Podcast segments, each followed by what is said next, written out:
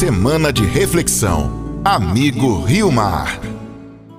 Hoje nós vamos rezar a quinta novena ou quinto encontro. Estamos refletindo sobre a história dos líderes dos líderes da escritura, da história da salvação.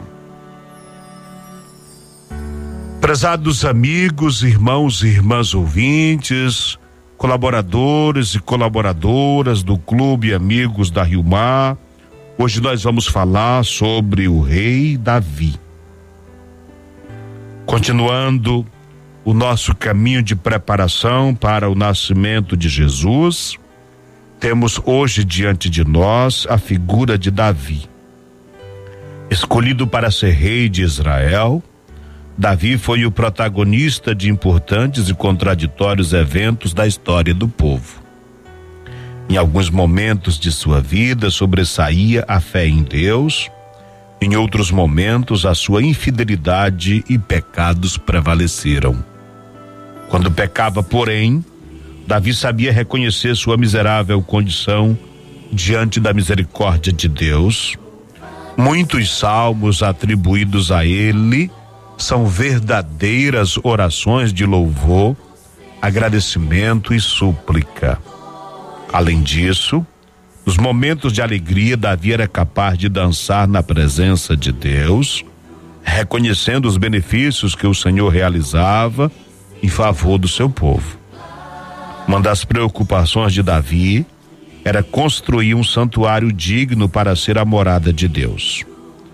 Porém, Deus recusou a proposta de Davi e lhe prometeu um descendente que reinaria para sempre em Israel. Jesus é o verdadeiro descendente de Davi, que construiu para Deus não um santuário de pedras, mas com o seu próprio corpo. Conforme nós conhecemos no Evangelho de São João, Jesus uma vez disse: Destruí este santuário e em três dias eu o levantarei. As pessoas ficaram sem entender que ele falava do santuário do seu próprio corpo, que seria destruído e em três dias ressuscitaria. Nós vamos ler o segundo livro de Samuel, capítulo 23, os quatro primeiros versículos. São estas as últimas palavras de Davi. Oráculo de Davi, filho de Jessé. Oráculo do homem que foi posto no alto, do ungido de Deus, do amável dos cânticos de Israel. O Espírito do Senhor falou através de mim, e Sua palavra está em minha língua. O Deus de Israel disse: A rocha de Israel me falou. Aquele que governa a humanidade com justiça e aquele que governa no temor de Deus é como a luz da manhã ao nascer do sol, em manhã sem nuvens depois da chuva, quando brilha a relva da terra. Prezados amigos, irmãos e irmãs, vamos contar uma pequena história para servir para nossa meditação. Alguém disse: Vi uma formiga pequena carregando uma folha enorme, umas dez vezes maior que o tamanho dela. A formiga a carregava com sacrifício, às vezes puxava, outras vezes colocava a folha na cabeça. Quando o vento batia, a folha tombava, fazendo cair também a formiga. Foram muitos os tropeços, mas nem por isso a formiga desistiu de sua tarefa. Eu a observei até que ela chegou perto de um buraco, a porta da casa dela.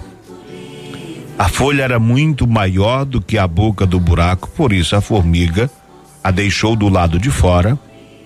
Do buraco saíram outras formigas que começaram a cortar a folha em pequenos pedaços e a transportá-los para dentro. Diante daquele cenário, fiquei refletindo e transformei minha reflexão em oração ao Senhor. Que me desse a firmeza para carregar as dificuldades. Que me desse a perseverança para não desanimar diante das quedas. Que eu tivesse sabedoria para repartir o fardo que considero pesado demais. Que eu tivesse a humildade para partilhar com os outros o êxito da chegada mesmo que o trajeto tivesse sido solitário.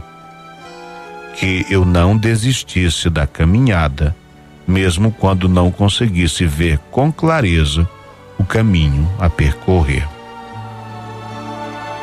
Prezados amigos, a vida do rei Davi foi cheia de altos e baixos, mas ele sempre confiou em Deus. Hoje nós perguntamos qual é o nível da nossa confiança em Deus.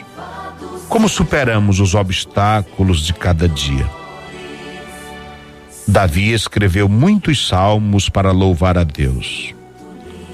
Vamos expressar, talvez partilhando com quem está ao seu lado ou refletindo, ouvindo a nossa consciência. Qual a forma de nós louvarmos a Deus, de agradecermos ou pedirmos perdão. Pode ser que nós agradeçamos sozinhos, pode ser que nós agradeçamos em comunidade ou pode ser que nós nunca agradeçamos, nunca peçamos perdão, vivamos de qualquer jeito. O Papa Francisco, no dia 24 de junho de 2020, ele disse assim: Pensemos em Davi, santo e pecador, perseguido e perseguidor às vezes, o que é uma contradição. Davi era tudo isso ao mesmo tempo. E também nós, em nossa vida, temos traços frequentes opostos. Na trama da vida, todos os homens pecam muitas vezes de incoerência. Na vida de Davi, existe apenas um fio condutor que confere unidade a tudo o que acontece: a sua oração. Esta é a voz que nunca se apaga. Davi reza. Agindo assim, Davi nos ensina a deixar que tudo faça parte do diálogo com Deus, tanto a alegria como a culpa, o amor como o sofrimento, a amizade como a doença.